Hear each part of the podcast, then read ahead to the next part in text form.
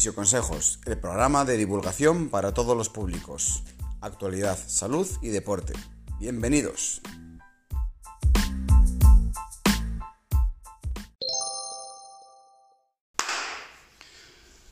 Muy buenos días amigos y amigas, ¿qué tal? Bienvenidos a un nuevo episodio de Fisio Consejos. Hoy os traemos un tema de actualidad, un tema que vosotros deportistas seguro que habéis sufrido alguna vez en vuestra vida y si no, seguro uno de vuestros compañeros de fatigas. Y es que estamos hablando de las lesiones en el tendón rotuliano.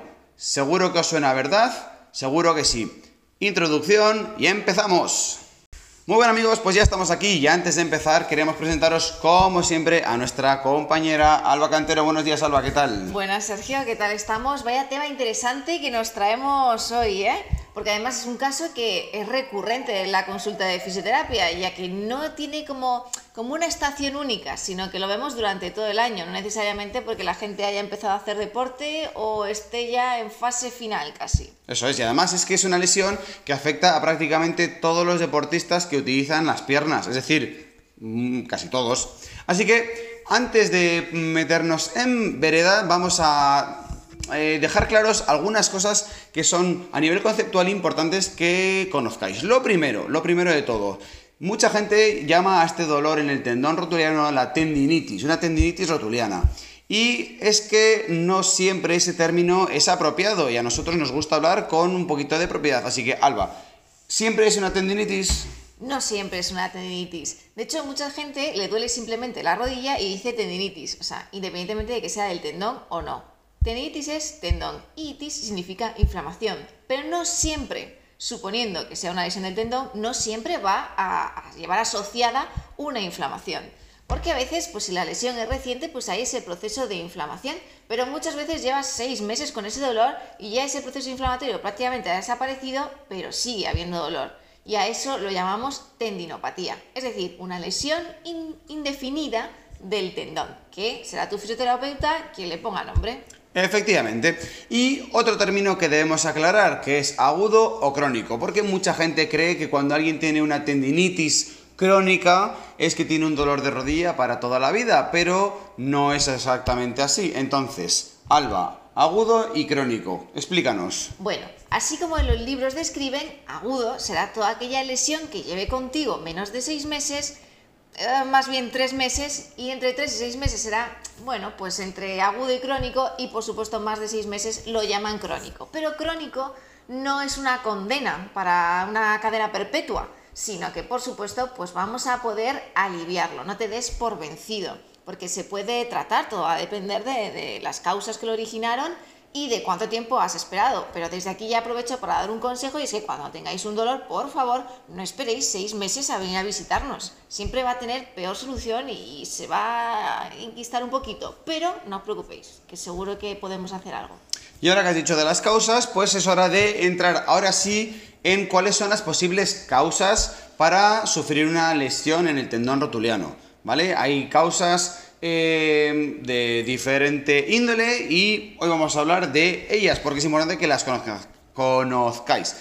Alba, la primera causa que es traumática, ¿cómo es eso? Bueno, pues es la típica causa que, pues, que te das un golpe. ¿A quién le pasa mucho, por ejemplo? Pues a todas ellas deportistas que son de gimnasia rítmica. Digo ellas porque hay mayoría, ¿eh? Eh, que caen sobre las rodillas una, dos, tres continuamente, en muchos deportes de lucha también, o incluso un golpe en fútbol rodilla con rodilla que a veces se dan. Eso te va a provocar la inflamación, que ahí sí que estaríamos hablando de inflamación, y el posterior dolor. Efectivamente. Luego también hay una tendinopatía rotuliana por sobrecarga mecánica. Seguro que habéis oído ese término. Alba, explícanos un poquito cómo va esa sobrecarga mecánica? Pues cuando nos hemos pasado de rosca, por decirlo así, es decir, nos hemos entrenado demasiado, hemos metido más carga de la cual puedo soportar, sobre todo de la cual puedo soportar, porque habrá gente que la misma carga la soporte bien y otros pues que aparezca la tendinitis o tendinopatía. Eso es, esto suele ocurrir muchas veces en pretemporada o cuando llevamos un tiempo parados y volvemos a hacer ejercicio y nuestra rodilla y nuestro músculo, nuestro cuerpo no está preparado para aguantar tantos impactos repetitivos sobre nuestro tendón y entonces el tendón se inflama porque sufre. Entonces es simplemente una mala adaptación. ¿vale? Luego también puede ser una tercera causa que es secundaria, que es por posterior a una cirugía. Por ejemplo, pues tener una cirugía, sobre todo el ligamento cruzado, ya que muchas veces además el ligamento cruzado, eh, pues para sustituir ese ligamento, pues nos cogen un cacho del tendón rotuliano. Eh, ahí ya, por definición, vamos a tener alguna alteración del tendón rotuliano. Pero también, incluso simplemente por haber sido intervenido de la rodilla, pues todo aquello va a tener unos cambios, unos cambios pues a nivel cicatrizal, unos cambios un poquito estructurales que nos pueden eh, llevar como, como, como un dolor secundario, por decirlo así, una tendinopatía rotuliana.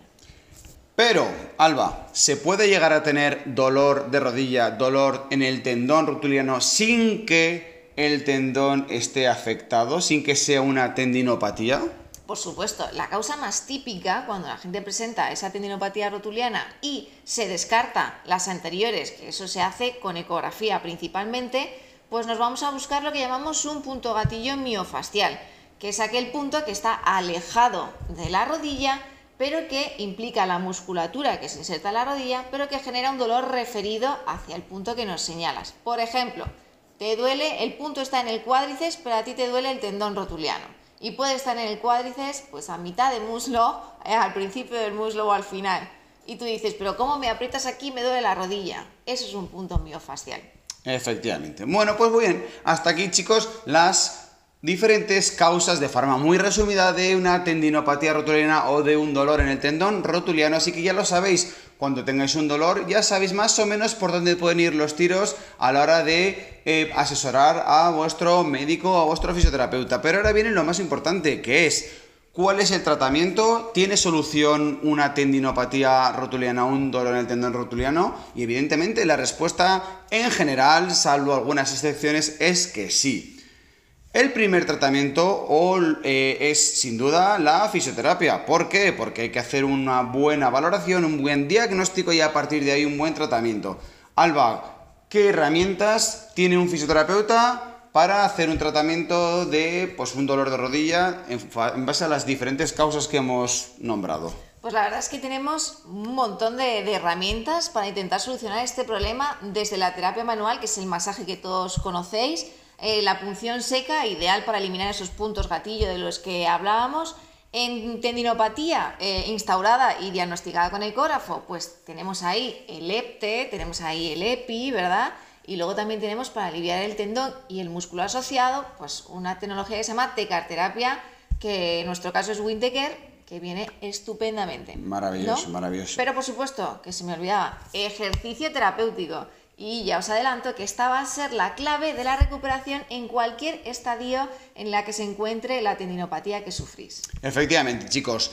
Esto es lo más importante que debéis saber de todo. La fisioterapia es fundamental para iniciar el tratamiento, pero no hay solución, no habrá nunca una evolución de vuestra tendinopatía rotuliana si no hacéis ejercicio físico pautado y controlado. Hashtag gestión de las cargas. Esto es lo más importante. Un fisioterapeuta o un readaptador con mucho conocimiento sobre las tendinopatías rotulianas será la persona encargada de conocer vuestro caso, conocer vuestro deporte y en base a toda esa situación personal vuestra, única y exclusiva de cada paciente, deberá ofreceros una serie de ejercicios planificados, pautados y controlados para que vuestro tendón pueda volver a adaptarse, para que pueda volver a soportar la carga mecánica a la que no estaba preparado para aguantar o para soportar previo a la lesión. Y esto es fundamental que lo entendamos y fundamental que lo transmitáis a todos vuestros amigos y conocidos porque es la clave de toda la recuperación de una tendinopatía rotuliana. Cierto, de hecho cuando nuestros pacientes llegan con este tipo de patología solemos decirles que ellos son el 70% del tratamiento y lo que hacemos en consulta solo el 30%,